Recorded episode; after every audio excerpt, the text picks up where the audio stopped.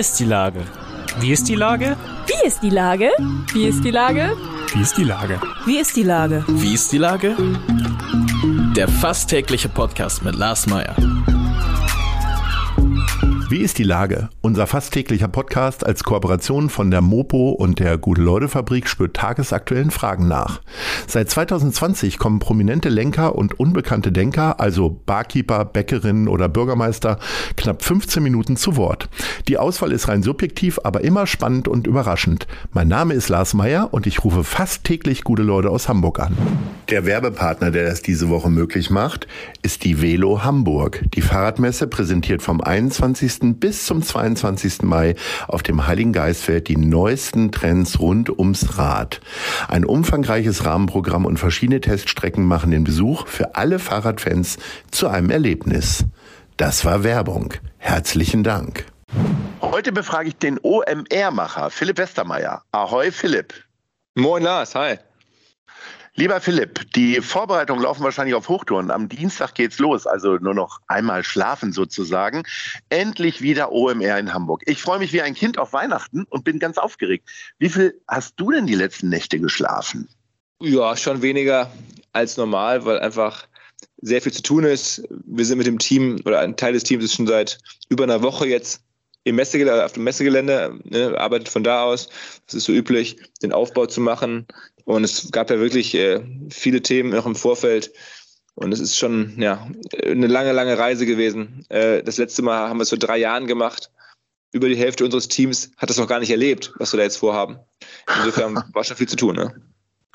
Was hat sich denn äh, grundsätzlich geändert? Also drei Jahre sind ja auch eine Zeit, wo man sagt, ach komm, wir machen das nochmal anders und das machen wir weniger und das machen wir mehr. Was sind denn so die markantesten Änderungen? Also total erfreulich natürlich für uns, dass wir uns als, als Gesamtfirma weiterentwickelt haben und auch noch eine höhere vielleicht ja, Bekanntheit bekommen haben, sodass das ähm, Zuschauerinteresse, Besucherinteresse nochmal deutlich größer geworden ist. Das heißt, wir werden ja jetzt, wir wissen es noch nicht genau, aber irgendwas ähm, im hohen äh, Bereich von 60.000 oder 70.000 Besucher haben. Ähm, das ist schon mal signifikant mehr als 2019, da waren es 52.000 so. Ähm, und jetzt, ähm, das sind schon dann halt im Zweifel fast 20.000 mehr Menschen. Ne? Äh, das ist schon ein Riesenthema. Wir haben deutlich mehr Hallen, wir haben deutlich mehr Aussteller. Wir haben auch nochmal andere Schwergewichte im Programm.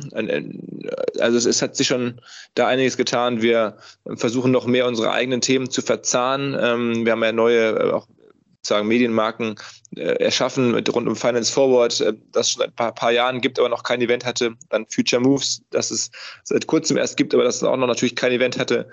Ähm, ja, insofern kommt da schon vieles zusammen so vieles, äh, kommentierst du das mit einer gehörigen Portion Lässigkeit und Leichtigkeit, dass ihr 20.000 Leute äh, mehr da habt. Das entspricht ungefähr der Anzahl der Einwohner meiner, meiner Heimatstadt.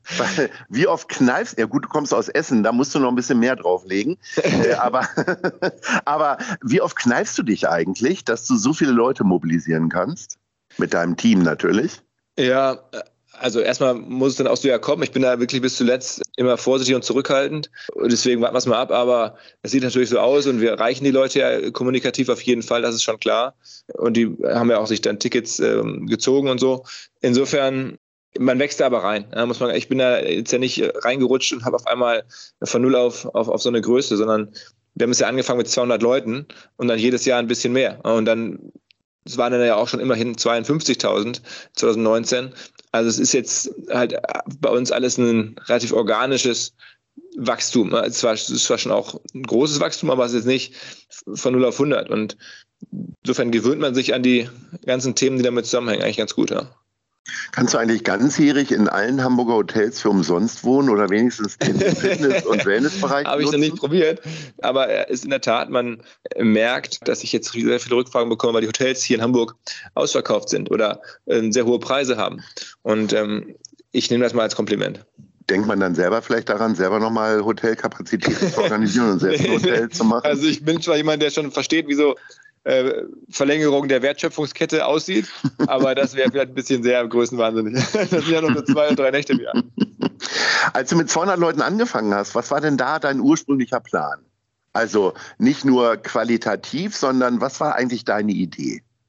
Also das äh, Verrückte ist ja, es gab diese Idee oder diese Vision nicht. Also das werde ich häufiger gefragt, aber es war ja ein Hobby, es war eine, ich habe ja angefangen mit Seminaren und dann habe ich äh, Seminare für Freunde und Bekannte gemacht im Bereich Online-Marketing und dann haben die mich halt immer gefragt, ob es dann nochmal ein Wiedersehen gäbe oder einen Aufbaukurs. Und da es das alles nicht gab und ich die Seminare ja auch so als, als Hobby aus der Not heraus, weil ich so oft gefragt wurde, gemacht habe, war das dann einfach mehr so eine Art, okay, dann, wenn danach gefragt wird, mache ich das mal. Äh, und dann halt, wie gesagt, für Freunde und Familie. Und deswegen halt ungewöhnliche Locations, Party dabei, ein bisschen besseres Essen als vielleicht normal.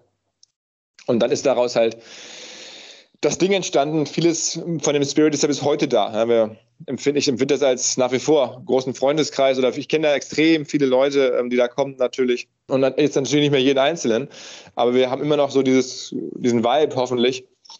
Es ist irgendwie ungeplant, hat keine klare ähm, jetzt Zielsetzung nach dem Motto, wir müssen was an die Börse bringen oder wir müssen jetzt irgendwie zwangsläufig 100.000 Leute haben, dieses oder jenes. Wir wollen da einfach was Spannendes erleben. Wir wollen natürlich auch nichts liegen lassen, wollen da alles ähm, in allen Beziehungen äh, da zeigen, was geht, aber es ist irgendwie auf eine gewisse Art ähm, ein, ein, ein, Projekt ohne, ohne Endvision, wo wir mal gucken, was ist noch möglich, aber Ergebnis offen ich erlebe das ja selber bei unseren kleinen Veranstaltungen, ob das jetzt der Endclub ist mit 120 Leuten oder der Neujahrsempfang Ahoi mit äh, 1500 Leuten.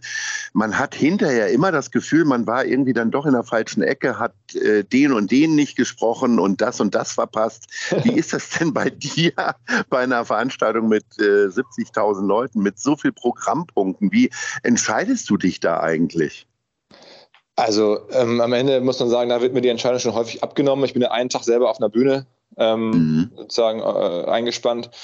Und ansonsten habe ich da aufgrund jetzt auch der, der verschiedenen großen Partner ähm, auch einfach Jobs. Ne? Das gehört ja mit dazu, wenn man da größere Partner äh, dabei hat, dann, dass die natürlich auch eine gewisse ähm, Präsenz oder einfach äh, Kommunikation sich wünschen und, und, das wollen wir auch liefern und deswegen bin ich da, da äh, kommt schon vieles in den Kalender, was ich mir jetzt nicht so aktiv aussuche, sondern inhaltlich jetzt, ne? sondern da, wo ich sage, das macht Sinn, dass ich dahin gehe, das ist ein Wunsch des Partners dort und am Ende, ja, freue ich mich natürlich auch, wenn ich da ein, zwei Mal durch die Hallen gelaufen und alles mal gesehen habe, aber das ist dann mehr so, ähm, man will ja auch mal selber alles gesehen zu haben, nachher mitreden zu können. Aber ja ich suche jetzt da weniger die inhaltlichen Sachen raus, außer halt auf der Bühne, wo ich selber bin, einen Tag lang. Und da die, die, die größere Bühne, da bin ich ja im Hintergrund mit dabei und ähm, da bin ich natürlich auch den ganzen Tag dann vor Ort. Insofern habe ich schon, glaube ich, ein gutes Gefühl fürs Event. Jetzt sprechen alle von Quentin Tarantino, der äh, kommen wird. Was ich ein bisschen schade finde, äh, du hast so viele Highlights und so viele tolle Namen, dass alles so ein bisschen im Schatten von Quentin Tarantino ist. Beispielsweise Ashton Kutscher, der dann so mal mit annonciert wurde, aber irgendwie habe ich das Gefühl, die halbe Stadt wartet auf Quentin Tarantino. wie bist du denn an Ashton Kutscher gekommen? Wie bist du auf die Idee gekommen? Ich glaube, die liegt recht nah, aber wie kommt man dann ran? Also hast du den über Insta angeschrieben oder wie hast du das nee. gemacht?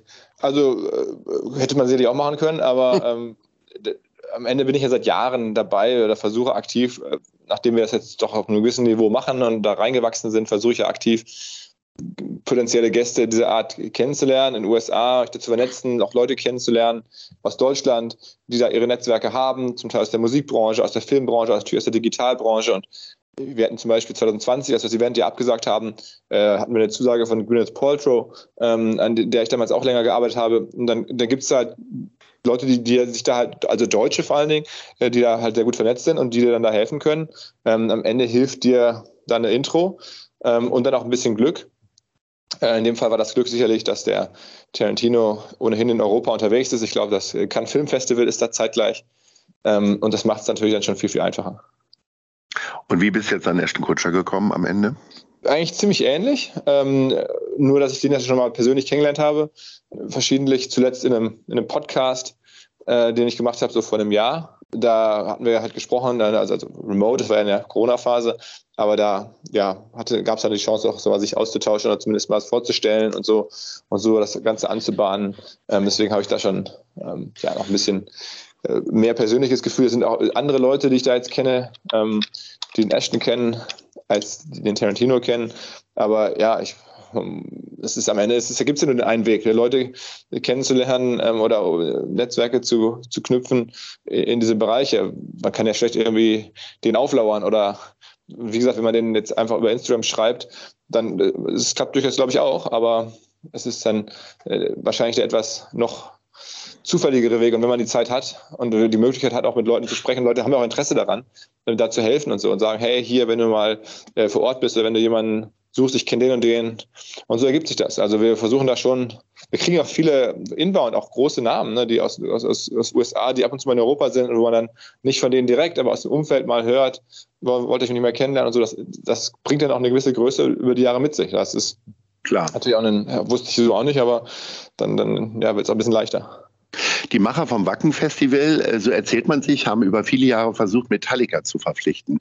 Du hast mhm. ja Lars Ulrich schon auf der Bühne gehabt, tatsächlich vor einigen Jahren. Wer ist denn so dein Metallica? Also gibt es jemanden, den du immer wieder versucht hast zu kriegen, aber der immer wieder irgendwie dir entwichen ist? Also für mich persönlich finde ich jetzt so Jay-Z und so total interessant. Ähm, muss ja. ich sagen, das ist auch eine Sache, wo ich hoffe, dass es in den nächsten Jahren vielleicht irgendwann klappt. Und da sind wir auch jetzt, sagen wir mal, im Umfeld, im Austausch mit dem Umfeld. So. Mhm. Davon abgesehen ist es so, dass ich glaube, jeder, der Business-Events macht, egal was du machst, wenn du Elon Musk hast, dann ist das ganze Event anders als vorher im Sinne von deutlich größer, krasser. Und natürlich wäre der jetzt auch gerade vor dem Hintergrund, was der alles macht, was da passiert, wie, wie der die Welt beeinflusst, wäre der natürlich total spannend. Aber ja, hat das dann nicht in der Hand und muss einfach dann auch, muss irgendwie das entsprechende Glück haben, dass die Leute gerade Lust haben, was zu erzählen, gerade in der Nähe sind und mal gucken. Ja. Lieber Philipp, ähm, es gäbe noch viele Fragen und viel zu erzählen, aber vor allen Dingen drücken wir dir die Daumen, dass du das alles hinkriegst, weil auch im Sinne von Hamburg, nämlich ja nicht nur die Hotelbetreiber, die die Daumen drücken, sondern dass äh, vor allen Dingen auch echt eine ordentliche Bewegung ist hier im Schanzenviertel, äh, wo wir unser Büro haben. Ich würde gerne, äh, wenn man so angestrengt dann die ganze Zeit arbeiten muss, dann braucht man ja auch mal wieder ein bisschen Abwechslung und äh, macht vielleicht selber Sport oder geht zu Sportevents. Und deswegen äh, meine Frage an dich, was sind denn die Top 3 Sportevents? Events für dich? Platz drei. Also es gibt natürlich verschiedene Sachen, aber ich bin jemand, der auch als abseits der, der des großen Sports, so Amateursport zum Beispiel cool findet, aber nicht nur, aber auch Profisport, der nicht Fußball ist zum Beispiel. Und ähm, freue mich jetzt, ähm, Hamburg Towers äh, spielen Playoffs. Äh, ich glaube, dieses Jahr zum ersten Mal in der Bundesliga Playoffs ähm, mit Zuschauern natürlich. Das ist, finde ich schon super. Ähm, Im Grunde ja ein ähnlich schönes Ding wie ihr, ne? wie, wie die gewachsen sind. Absolut. Äh, tatsächlich auch mit der ganzen sozialen Komponente und dann auch noch erfolgreich sind. Irgendwie Wahnsinn. Ja, Absolut. Platz zwei. Ähm, dann, ähm, was ich auch super schätze, ist ähm, vielleicht, vielleicht, also ist auch meine Sicht, das Tennisturnier am Roten Baum. Das ist, glaube ich, im Juli. Ja. Ähm, da muss man ja sagen, ähm, da kommen jetzt natürlich nicht Federer und, und ähm, Nadal und so, waren auch schon mal da, aber ich glaube in den letzten Jahren nicht. Aber was man da halt hat, und das ist, ähm, du bist da irgendwie der, bei, den, bei den Erstrundenspielen, da spielen dann Leute so in der ATP-Rangliste auf Platz weiß ich nicht, 20, 30, 40, aber setzt dich da hin und bist einer von irgendwie 200 Zuschauern, direkt am Platz, ähm, auf so einem Außenplatz da in der Anlage mitten in der Stadt. Das finde ich schon groß. Ne? Also das muss man sagen, ähm, das ist jetzt schon echt auch sehr gutes Tennis. Die Leute direkt da sehen zu können, so nah dran zu sein, das finde ich super. Das ähm, gleiche gilt übrigens auch wieder für, das ist aber nicht die Nummer eins, aber es ist auch das gleiche, ein absoluter Geheimtipp, wenn man auf Basketball steht, ist der Supercup. Ne? Jedes Jahr, ähm, Jahr in, also in normalen Jahren, ja auch in der mhm. Inselparkhalle in Wilhelmsburg. Da habe ich zu vor kurzem Dennis Schröder, Nowitzki, andere NBA-Spieler gesehen, äh, vor ganz kleinem Publikum, ne, mit irgendwie tausend Leuten in der Halle oder sowas. Das, ist, das sind Geheimtipps für Sport in Hamburg. Wenn man zum Beispiel jetzt auf Nummer eins zu kommen, ganz, ganz viele Olympiasieger oder Weltklasse-Athleten sehen will, dann gibt's, ähm, äh, ich glaube, das ist im jetzt kommenden Herbst oder Winter, ähm, Hockey-EM in Hamburg, also ich glaube Hallen-Hockey-EM. Das ist auch geil, ne? sowas. Also das macht schon Bock, also das zu sehen, ähm, die, das Level an Exzellenz in dem jeweiligen Sport und genau, wir haben jetzt noch nicht mehr über die Fußballvereine gesprochen, die natürlich auch immer sehenswert sind. Äh, müssen wir gar nicht drüber reden, was da gerade passiert bei der ja. im Aufwind.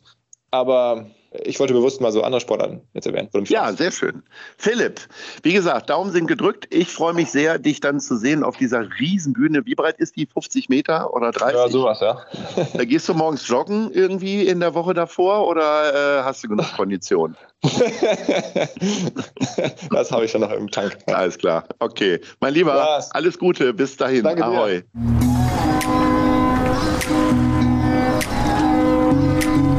Produktion der Gute-Leute-Fabrik in Kooperation mit der Hamburger Morgenpost.